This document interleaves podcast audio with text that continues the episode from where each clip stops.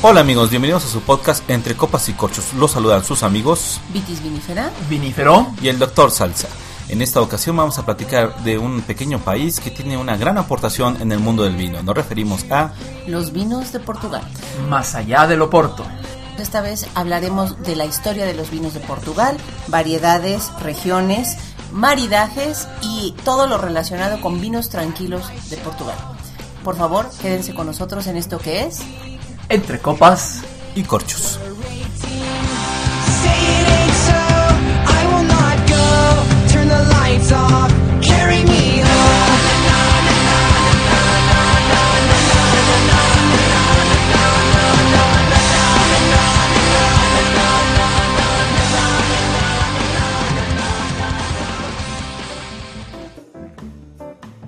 Muy bien amigos, ¿qué tal? ¿Cómo están? ¿Cómo les va? Pues muy bien, ustedes hicieron la reseña de recomendaciones del año pasado, ya sí, vi te que... extrañamos, Vitis, porque nos faltaron vinos para recomendar. Pero no me extrañaron cuando los probaron, ¿verdad? Me hubieran invitado y yo también hubiera hecho la Muchos de esos los probaste tú también. Bueno, está bien, está bien. Pues aquí estamos instalados en Portugal y listos para platicar con ustedes de algunas características de las regiones y de los, de las cepas que encontramos por allá. Que si piensan que vamos a hablar de oportos, pues no, porque hay más vinos en Portugal de, cuál- de los cuales hablar y esta vez hablaremos de los vinos tranquilos. Por diversas razones, eh, los vinos de Portugal, más allá del Oporto, tienen una presencia más o menos limitada en el mercado mexicano, pero estoy convencido que son los vinos con una extraordinaria relación precio-calidad. Quizá muchos de ustedes no saben que los vinos de Portugal se cultiva su fruta en terrazas con pronunciadas inclinaciones que son parte de la ribera del río Douro, que no es más que la continuación del río Duero, que nace en España y desemboca en el mar Atlántico. Antes de, de eso, doctor, yo tengo una duda, bueno, yo no la tengo, pero seguramente nuestros escuchas sí la tendrán, que es Algunos quizá. cuando decimos Más, más, vamos más. a hablar, no vamos a hablar de oporto, sino de vinos tranquilos, a lo mejor piensan que son vinos buena onda, que no causan problema, ni cruda, ni borrachera. A ver, que alguien me explique qué es un vino tranquilo versus un vino fortificado, por ejemplo, que sería el oporto, O un espumoso. o un espumoso. Sí, ¿no? tenemos eh, la siguiente clasificación de los vinos. Serían vinos tranquilos, son aquellos que no tienen gas carbónico. Los vinos fortificados son aquellos que tienen una dosificación de, vi- de alcohol vínico que, que para la fermentación. Tenemos los vinos de postre, los vinos espumosos que son aquellos que tienen gas carbónico que pueden ser con el método tradicional o método Charmat. Pues Portugal es un país que tiene una presencia importante en el mundo del vino. Es el principal productor de corcho de todo el mundo. Y además porque tiene una larga historia a través del vino de Oporto. Y ahora con sus vinos tranquilos ha venido ocurriendo una transformación de sus procesos y sus vinícolas. Portugal se ha desarrollado en un relativo aislamiento un poco por su eh, ubicación geográfica en el extremo del continente europeo y también de forma política hasta que se unió a la Unión Europea en 1986. A partir de ese momento empezó una reconversión de sus vinícolas. La historia del vino en Portugal es muy antigua, amigos. Se cree que los tartesos, una cultura que estuvo eh, ubicada en el suroeste de la península ibérica, iniciaron el cultivo de la vid alrededor del año 2000 a.C. Pero definitivamente fueron los romanos quienes eh, llevaron eh, nuevas técnicas y formas de cultivo y el proceso de la vid para producción de vino. Sin embargo, después de, la caída del Imperio Romano, continuó la producción. A, a inicios del siglo XII ya se exportaba vino de Portugal a Inglaterra desde el puerto de Miño, en el noroeste de Portugal. Pero no fue sino hasta 1386 cuando empezó el verdadero auge del vino portugués con la firma del Tratado de Windsor, que fue una alianza política entre Inglaterra y este pequeño país con el matrimonio entre el rey Juan I de Portugal con Filipa de Lancaster, que sembró el origen de una fructífera relación comercial entre estos dos países. Cuando entraron en guerra Inglaterra y Francia en el siglo XVII, Portugal se convirtió en una fuente alternativa de vinos que dio origen al Oporto. Fue en 1703 que se firmó el Tratado de Midwen, el que trajo ventajas en las tarifas de aranceles para los vinos portugueses en Inglaterra. Esto impulsó a una activa comunidad de ingleses y alemanes a establecerse en la región de Oporto. En mar adentro, en el Atlántico, la isla de Madeira fue un puesto importante para el reabastecimiento de barcos, lo que propició la exportación de vino a los nuevos territorios descubiertos y colonizados, incluyendo lo que sería eventualmente los Estados Unidos de América. En 1807 la invasión de Francia a la península ibérica reforzó la demanda por vinos portugueses. Vinos como Bucelas, Carcabelos y un vino rojo que simplemente se llamaba Lisboa fueron bastante populares en la Bretaña hasta los 1870. En los últimos años del siglo XIX, amigos, desafortunadamente la filoxera devastó los viñedos portugueses como lo hizo en toda Europa, como ustedes saben, ¿no? Esa filoxera. Es que la filoxera era como la bolsa de valores, ¿no? Se cae y afecta a todo el mundo. Bueno, al menos No, a todo- Afectó a todo el afectó mundo. a todo el- al, al viejo mundo. Y además, ahora interrumpo al doctor un momento para recordar, por ejemplo, que a partir eh, calculen el- la afectación de la filoxera sobre los terrenos. Por ejemplo, en Madeira, que es una isla que corresponde a una región para los vinos por- de Portugal, tenía, me- si no mal recuerdo, cuatro variedades de uva.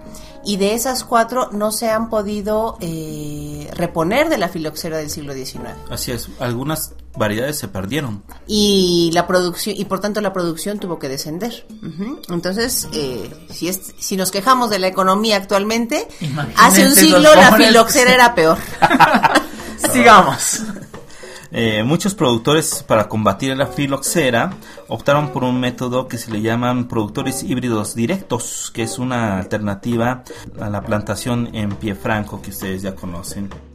En la historia de- del siglo XX está marcada en Portugal por la llegada al poder de Antonio de Oliveira Salazar en 1932 y estuvo gobernando este país durante 40 años.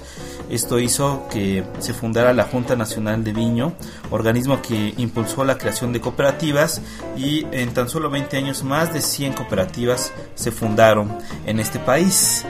Aunque esas cooperativas eh, representaron un avance, el, el sistema impuesto por el gobierno central fue demasiado inflexible y se deterioraron poco a poco los estándares de producción de vino en Portugal. En 1974 eh, tuvo una turbulencia política el país que dio paso a gobiernos democráticos y regresó eh, Portugal a digamos a la corriente eh, que estaban viviendo sus vecinos europeos. Este, esta adhesión a la Unión Europea trajo varios beneficios para Portugal, principalmente la introducción de flujos de, efectivo y apoyos y préstamos con bajos tasas de interés para este, los productores de agricultura. Eh, finalmente se dejaron algunas eh, leyes monopólicas y se impulsó eh, la actividad de la agricultura. Y este relajamiento de la burocracia estatal y la disponibilidad de los créditos con bajos inter- intereses impulsaron este, las propiedades independientes llamadas quintas. Como saben, muchos de los vinos de Portugal hoy día son quinta, eh, quinta de Sidro, eh, diferentes marcas, todas denominadas como quintas y se refieren a esta evolución de la industria de la viticultura en esos años. A partir de los 90 continuó la transformación de los vinos en regiones como Dao y Alentejo y hoy día este, tienen una tendencia más a estilos del vino de Nuevo Mundo, este, aunque respetan toda esta tradición que tienen de tantos años. Oh, pero me da la impresión de que está más equilibrado eso que en otras partes de Europa, digamos. O sea, son orgullosos de su tradición vinícola, pero más abiertos a expresar nuevos sabores, nuevas texturas, nuevas combinaciones. ¿no? Es, Bueno, es, ah. es un juicio, por supuesto, el que estoy emitiendo, me da esa Sí. impresión. Um, no estaría, estoy parcialmente de acuerdo. Eh, me parece que hoy día España, Francia e Italia están haciendo trabajos muy fuertes de sacar vinos eh, mucho más accesibles en precio y de un estilo más moderno, más frutal, sin tanta barrica y sin tanta carga de, de- de especies y de ese tipo de aromas. Bueno, lo que hablábamos de los super toscanos en el episodio pasado es un ejemplo en Italia. Particularmente en Francia, yo no sé si todavía tendríamos eso, Era, ¿no? era lo que te iba a decir, que no sé si tan si el vino francés sea tan innovador o se arriesgue tanto a la innovación como versus eh, los vinos italianos. Que para mí los O italianos o, o España, la incluso la más- misma Italia, eh, España, más dispuesta sí. a cambiar, ¿cierto? En el caso de los franceses, pues yo no vería por qué. Es más, por favor, no cambien, ¿no? Porque son buenísimos los vinos franceses. Ya están bien ahí donde están. Así, ahí. No se muevan. Que si no, no salen en la foto, muchachos. No, eh, no, en el caso de los vinos italianos, me parece que la cultura misma de Italia, que, eh, que en realidad eh, tantas divisiones que tenemos en los vinos, cuando decimos es que la etiqueta de un vino italiano es mucho más difícil de leer que la de un vino francés. Y mira que ya los franceses, los franceses son ya tienen- ¿eh? sobre todo los de lo. Borgoña, Dios. Eh, eh, la etiqueta, así como el mismo vino, las diferencias entre los entre todos los vinos italianos, porque no podemos decir que hay un prototipo de vinos italianos, sino que habría- hablaríamos de subregiones y de particularidades de ese vino. Eh, también está hablando de la cultura y de la capacidad de modificación de esa cultura. Los italianos están sesgados por un montón de lenguas, eh, de dialectos de- de- del mismo italiano, eh, y al mismo tiempo cada cambio de cultura es una posibilidad de modificación y de adaptación y de diferencia de la, del, del vecino que puede hablar lo mismo que yo, pero habla distinto, ¿no? Entonces, en el caso del vino es lo mismo. Tenemos muchísimas posibilidades de vinos italianos y efectivamente, como dice el doctor, están muy preocupados por el aumento de la calidad, no de la cantidad. Eh, En los últimos informes que teníamos del consumo de vino por italianos, había bajado el consumo, pero había subido la calidad Así del es. consumo, ¿no? Entonces, a mí me parece que Portugal... eh, Va por ese camino. va por el camino de los vinos italianos. No sé es tanto de los vinos españoles, pero no sé, ahí sí los franceses yo diría. Claro, yo ahí nada más acotaría que para Portugal creo que una de las razones tiene que ver con su geografía, porque tiene una gran cantidad de vallecitos y de zonas pequeñas en donde se crea el vino local, se defiende el vino local. Entonces, cuando tú cambias de valle, tú cambias de región, cambias también del vino. Sí, es que es, es- es, eh, sorprendente el, el tema Sí, del la clima, cantidad, los climas diferentes que tiene Portugal. Fíjense que la parte de arriba con las colinas es mucho más fría que la parte del sur. Sí, seguramente. Y este la parte cerca de la costa tiene una influencia importante del mar y, y cambia muchísimo el clima en la parte ya más E continental. inclusive uno lo nota porque existe el albariño de Galicia y el albariño de Portugal y tú los pruebas y son diferentes. Pero igual de ricos los dos. Ah, no, claro, por supuesto. O sea, son, son dos, rico- dos vinos muy ricos. Pero uno percibe la diferencia. Sí, y simplemente porque la geografía, aunque estén pegaditas las regiones, la geografía, Sí, la cambia. orografía, la hidráulica, está cambiando el sabor de esa tierra que se refleja en esas Claro. zonas. Y, y no hay un contraste más eh, más disímil entre tipos de vinos si comparamos los vinos, este, por ejemplo, estos de Duoro y Oporto, ¿no? Ah, claro. que sí. están contiguos, pero pues son estilos de vino. Sí, claro, bueno, ahí tiene la, la vinificación es distinta, pero, pero es la misma región, eso sí. Pero viene del mismo país. Muy bien. El, el clima es extremo porque tienen veranos templados e inviernos fríos e húmedos. Y el promedio de temperatura en las colinas del norte alcanza 10 grados centígrados, mientras que en los valles del sur pueden ser 17 grados centígrados el promedio y en la parte continental pueden hasta alcanzar 35 grados. Wow. Eso nos habla de justamente de esta diversidad de, de- climas, de climas sí. en estos pequeños valles que mencionas, ¿no? Que hablando de zonas, es eh, el tipo de uva que se eh, empleará para, para un particular vino. En ese, en ese sentido, la división básica para Portugal sería Portugal del norte, el centro y el sur de Portugal. En el caso del norte, no, es- no vamos a hablar de el Oporto, que sería el vino prototípico para eh, de, la, de la región eh, norte. Como ya dijimos, ese sería un vino fortificado y ese lo dejamos aparte. En el caso de vinos tranquilos, el ejemplo emblemático sería el viño verde, que es el que generalmente conocemos aquí. Y aquí hay un dato importante para nuestros escuchas. A ver, cuando decimos viño verde, no estamos hablando del color del vino. Es decir, no vemos un vino que sea blanco con tonos verdosos, que podemos tener. O verde puro, que O también hay verde, se verde. lo puede creer. Eh, no es jugo de uva verde. Eh, no, es, no estamos hablando de un vino blanco, porque el, la el, vino ver- el vino verde como tal puede ser vino tinto o puede ser eh, vino blanco. Y no estamos hablando tampoco de un vino, como en el caso del, tempra- del tempranillo en España, que sea una uva que se tenga que cosechar tempranamente, sino que estamos hablando de un vino que debe ser bebido eh, joven y todavía con aguja. Ese es el rasgo del viño verde. Bueno, en el caso de, de esta zona, que también abarcaría, como les digo, vino, tanto vino tinto como vino blanco, eh, tenemos distintas variedades incluidas en esta zona. El albariño, el arinto, el ourero, eh, el María Gómez, eh, en el caso de las uvas blancas. Y en el caso de las tintas tenemos Vaga, Castelao francés, Ramisco, eh, Tinta Roriz y Tauriga Nacional. Fíjate que los vinos que, que he visto aquí en el mercado son justamente esos dos, la Taurilla Nacional y la Tinta Roriz. Las otras, pues como que no nos llega tanto, ¿no? Entonces, tenemos una gama muy, muy amplia y al mismo tiempo zonas. Eh, Claro. Les había hablado del norte porque es la básica para Oporto, para Douro y para Viño Verde. Pero en el centro tenemos, por ejemplo, Dao, que también es una zona importante para la elaboración de vinos en Portugal. Y también eh, Bairrada, que es eso, sería otra, eh, otra zona importante. eh, y más de los del centro, ¿no? del centro, sí. Y más del 80% de los vinos de barra- Bairrada son tintos, fuertes, frutales y por supuesto elaborados con otra uva que es la vaga. No la vaga de que no hace nada, sino la vaga con B de burro. ¿eh? Este, pero ahí se ve la riqueza de- del país, ¿no? A través de propuestas únicas que a partir de sus eh, variedades indígenas, que pues ningún otro país tiene. Y finalmente en el sur de Portugal, que hasta hace hasta 1974 se consideraba, eh, los mismos portugueses decían que era una tierra de Maupao, eh, Mauviño, que es decir, era una, zona- una tierra de mal pan y mal vino, es decir, Ah, ¿Que no está Lisboa por allá en el sur? Efectivamente, lo, lo que tenían eso. era Lisboa, ¿no?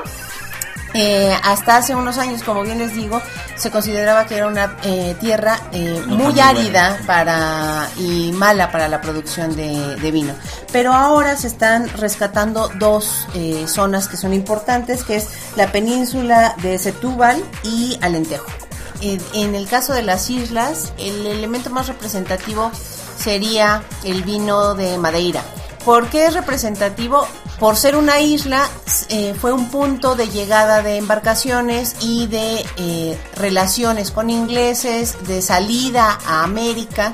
Entonces, la isla, por sí misma, eh, requirió la elaboración de vino. Este vino que no tenía y características interesantes per se, pero que era requeri era necesario, De- demandado, demandado por las embarcaciones, se empezó a exportar.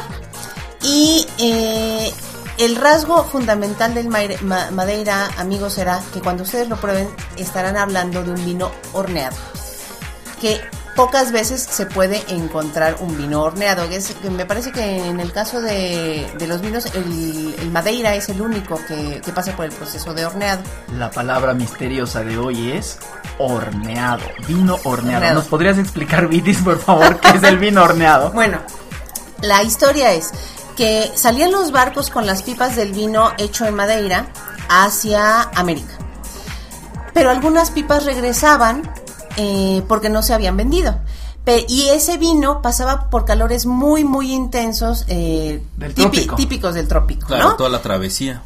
Cuando llegaban, pues ese vino, pues se lo bebían y se daba y se dieron cuenta que las características del vino eh, mejoraban muchísimo y que la calidad del vino eh, se incrementaba a través de este proceso de incremento del calor. Entonces, lo que hicieron en Madeira fue elaborar su propio vino y al mismo tiempo exponerlo a altas temperaturas a través de una estufa. Esta práctica se conoce como estufa gem, que viene precisamente por el concepto de estufa. ¿Qué les parece si hacemos una pequeñita pausa y vamos a un poquito de música? Adelante. Quiero detener el tiempo.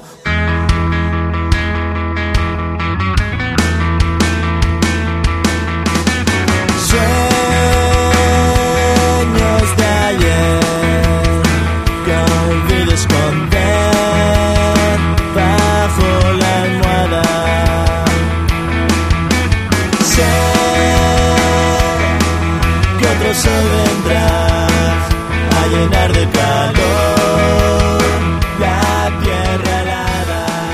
pues en términos de la gastronomía de Portugal podemos hablar de que esta tiene varios pilares fundamentales y tradicionales que son eh, los peces o peces, el puerco, los quesos, el vino por supuesto, el aceite de oliva y el pan. Todos ellos con una fuerte influencia también de la cocina española, de la cocina marroquí y para algunas personas también que así lo consideran de la cocina mediterránea. Al final de cuentas casi forma parte de esa cuenca y culturalmente sí tiene influencia tanto del Mediterráneo hacia Portugal como la fuerte influencia portuguesa en el Mediterráneo.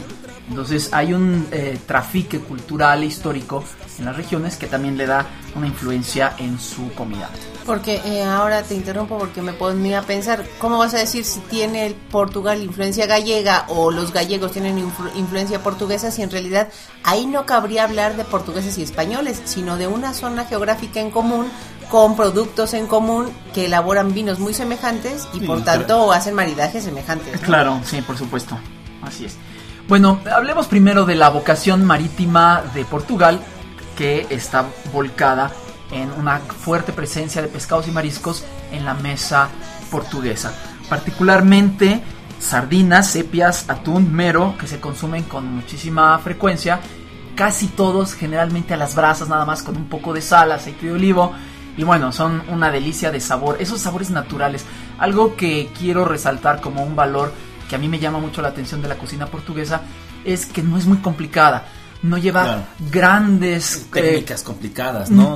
Mira, Ah, deja las técnicas, o sea, las mezclas que tú haces, las especias, no hay gran variedades de cremas y cosas, o sea, es comida sencilla, paladares sencillos con vinos que van muy de acuerdo con ese tipo de Pero cocina que son a eso voy justamente, que es una cocina muy auténtica y muy deliciosa, muy natural si se me permite esa expresión en este contexto. ¿no? Entonces, eh, uno de los clásicos es, por ejemplo, las brochetitas de sardinas que te dan en Lisboa cuando vas caminando por los muelles y que medio mundo anda vendiendo por ahí. Y así como tienes tu brocheta estilo japonés, a lo mejor, donde te ponen trozos de queso, aquí son este, sardinitas que te las dan eh, preparadas a las brasas, ¿no? Que son deliciosas. Por supuesto, el, la base, el rey de los pescados en la cocina portuguesa es el bacalao. El bacalao es un pescado que se consume en todas las formas posibles, habidas y por haber, desde escabeches y ceviches hasta pasteles, guisos, pasando por supuesto por frituras y preparaciones a las brasas. Es conseja popular en Portugal decir que hay una preparación de bacalao para cada día del año, año. por ejemplo, ¿no? Así como hay un queso para cada día del año en, en Francia. Haz de cuenta, exactamente, ¿no? Bueno, particularmente a mí me gustaría señalar dos preparaciones que me gustan muchísimo, que yo ya he tenido la fortuna de probar aquí en México, hago la aclaración, pero que eh, me encanta, ¿no? Que es el bacalao sellado a las brasas y salteado con pimientos, cebolla, ajo y rodajas de papa, que es una maravilla. Y otro que se conoce como el tras os montes por la región eh, Claro. tramontana, que está horneado con jamón serrano, eh, bañado en salsa de vino blanco con cebolla y puré de papa. Son dos platos estrella, mucho, muy buenos. También hay, por supuesto, los mariscos. Eh, una- un consumo muy fuerte de estos. eh, el favorito de todos, como en casi todas partes del mundo, el camarón o gamba, que también se le menciona por allá. Langostinos, pulpos, almejas, chipirones. Bueno, una de las entradas típicas, por ejemplo, es el pulpo a la portuguesa, el cual va preparado eh, por un cocido, es decir, está cocido y luego se marina con aceite de oliva, con vino blanco, cilantro, ajo, limón y vinagre. Y eso, si lo acompañas con un viño verde blanco, uff, es una maravilla. Las eh, mejillones y ese tipo de cosas también, eh, esas cositas que van en concha que tanto gustan. Que tanto gustan, ¿eh? Porque antes, a ver, amigos, si no lo recuerdan, que vinífero es, Sí, yo no como nada de eso, pero es muy tiquismiquis con las cosas con concha. con esas conchas. Porque un- una concha de vainilla Ah, en una chocolate concha sí con me gusta. chocolate. Pero bueno, mejillones y, y chipirones y, y ostiones y todo eso son también altamente consumidos por allá. Un plato muy clásico, por ejemplo, en eso son el arroz con mariscos, que básicamente lleva, además de esos mejillones, eh, pulpos, calamares y almejas también, por ¿Es, ejemplo. es ¿no? el pulpo, eh, perdón, es el arroz verde? No, es- en este caso es blanco. Bueno, originalmente es blanco, pero le ponen tomate Ah. sofrito y, en, y en trocitos, o sea, como, como martajado, diríamos, aquí en México, y le da una consistencia y un sabor diferente. Inclusive el aspecto es, es distinto, porque sí se ve como que blanco Sí, ve un poquito en, caldito. Sí, exactamente, Sí. en caldito rojo, que sería esa parte. Eh, ¿Qué maridajes recomendamos para estos platillos? Pues básicamente, amigos, si van a comer bacalao, no se vayan con la finta del viño verde en primera instancia. Sí quisiéramos recomendarles que se acerquen más a los douro blancos, a los bucelas, a los alentejo blancos, que maridan mucho mejor con los guisados de bacalao. Si el bacalao está en escabeche o en ceviche, por supuesto que el viño verde blanco es la mejor opción. Pero también ese viño verde o el Dao blanco o el Bairrada espumoso, porque, cierto, no íbamos a hablar de vinos eh, No, no es- tranquilos. no, es no tranquilos en este capítulo, pero Vinos bueno, inquietos. Portugal también tiene vinos inquietos. Vinos inquietones. espumosos, exactamente. Y uno es el de Bairrada, Ajá. espumoso, el cual es un vino similar a los cavas, similar a los champán, similar a ese tipo y que nos encontramos también para maridar de manera muy exitosa con los mariscos, sobre todo a las brasas o en escabeches. ¿no? Hay una sopa muy clásica en Portugal, que es la sopa que se conoce como caldo verde, que es papa, acelga, rodajas delgaditas de chorizo que vienen sofrito y que se ponen encima para que sobrenaden y por supuesto aceite de oliva.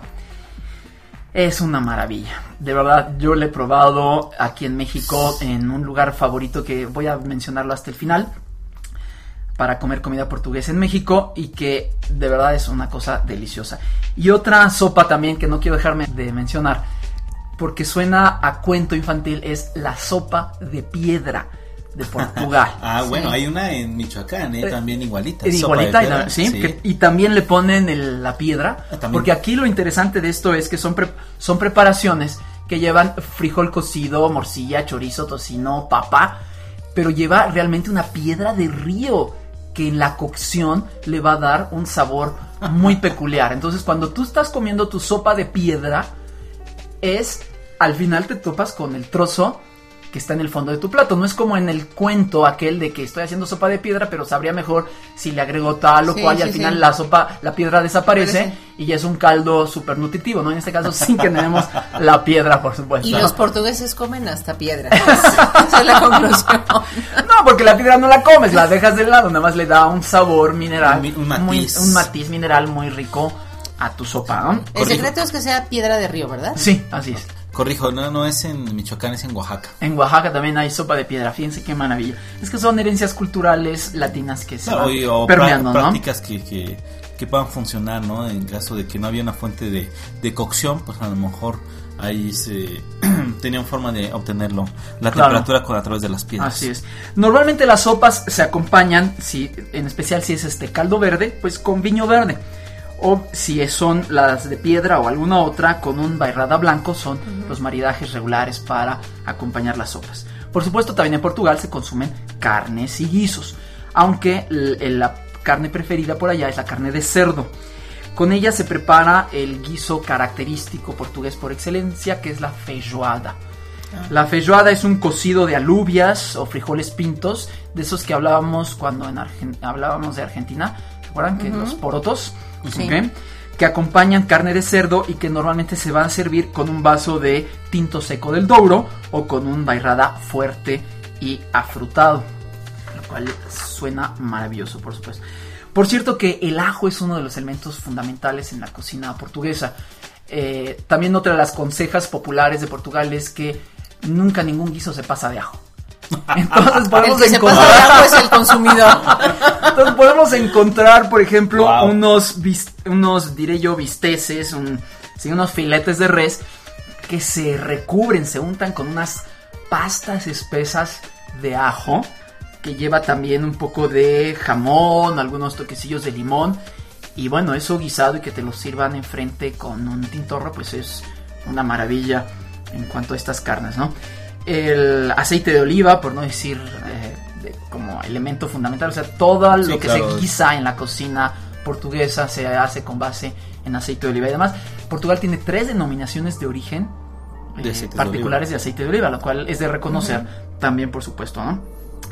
Y eh, particularmente también en la sección de los postres, aunque quizá también debiéramos hablar primero de los quesos, porque así como hablábamos de que hay pequeños valles y que la vid es omnipresente en todos esos valles de Portugal, también todos los quesos que hay por esas localidades y esas regiones son eh, pues muy interesantes. Generalmente están elaborados con leche de vaca, leche de cabra, leche de oveja o mezclas de ellas. Y por ahí me encontré una nota que no pude verificar que también pueden ser de leche de burra, lo cual resulta muy interesante para el paladar. Yo nunca en mi vida he probado leche de burra, Aunque yo recuerdo que mi madre me platicaba que cuando ella era niña también les tocaba por ahí eh, leche de vaca o leche de burra que se vendía en las calles de México. ¿no? Entonces resulta interesante que hay eh, es- quesos, el que se llama el aceitao, que es un queso embebido con aceite de oliva. Wow. Similar quizá a algo que probamos en una ocasión, ¿se Ah, acuerdan? Hace, hace un casi año. un año, en Ya va a ser un año, Mexicanos. ya va a ser un año. ¿sí? el cual suele consumirse acompañado de un bairrada blanco. También hay quesos picantes de la sección de Beira que se acompañan con tintos frutales de bairrada o bien blancos eh, suaves en pasta que generalmente van con algún douro más ligero y afrutado. La variedad de quesos es impresionante y las denominaciones de origen de los quesos o sea, igualan o superan quizá la de los vinos dentro de Portugal. Y bueno, ahora sí, finalmente, para hablar de los postres, hay una gran variedad que está basado en una cultura del pan muy fuerte también por allá. Sus panecitos redondos que llaman bolas, con la O pronunciada así muy portuguesa, que a mí no me sale, por supuesto, que lleva acento circunflejo, y que regularmente si se comen, si se compran de man- en la calle, pueden venir rellenos de carne picada o de sardinitas, de sardiñas, ¿vale? Y eh, bueno, con ello ah, hay panes que se llaman fogazas, broas, que acompañan toda la comida. O sea, desde el inicio, las sopas, los platos fuertes, to- to- todo va eh, con, con presencia del pan. Y los postres, hay dos particularmente que quisiera yo mencionar que son súper característicos, que son los confites de naranja y el pastel de Belén, que ese también lo, lo tenemos aquí en México, que es así como que el plato tradicional. Hablando de postres, Queridos amigos, quiero que vean, quisiera que vieran a mis queridos tiempo, compañeros comiendo su flanecito mientras yo estoy hablando de los postres, claro Lo que... sorprendente fue que Y al mismo es que tiempo... mencionó los- los de la, Yo dije, aquí de tengo la un pendiente. sí, vamos. Hay eh, el pastel de Belém es el plato, el postre nacional en Portugal y es un plato que se prepara con hojaldre y que se rellena de nata. También hay bolas rellenas de nata que son igualmente populares, pero créanme amigos que cuando ustedes han degustado un bacalao así estupendo como los que suelen preparar y pasas al postre de un pastel de Belém con una copa de oporto blanco, uff. Es- sí, sí, sí, o sea, es nirvana gustativo. También hay piñonates, arroz con leche y flanes a propósito de, ven, de las degustaciones que estamos haciendo por acá en este.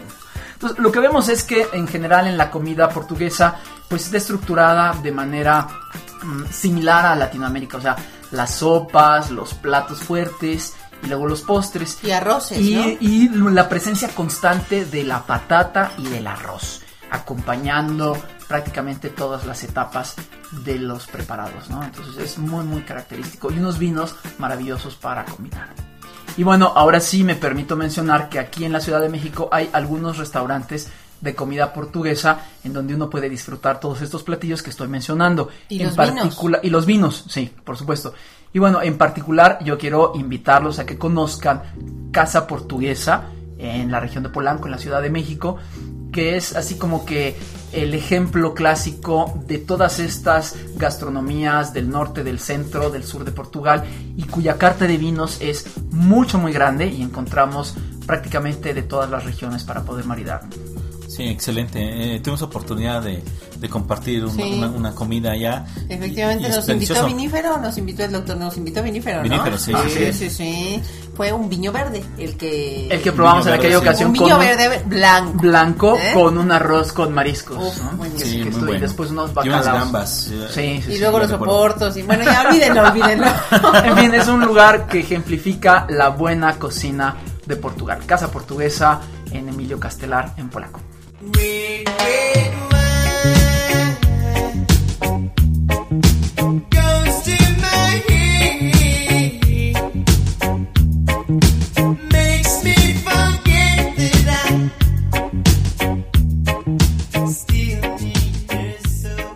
Bueno amigos, y en esta ocasión vamos a hacer la nota de cata de un vino que se llama D más D, que es un Douro 2006 de tres variedades distintas, eh, Touriga Nacional, Tinta Roriz y Touruga Franca. Este vino tiene un 14% de volumen eh, alcohólico.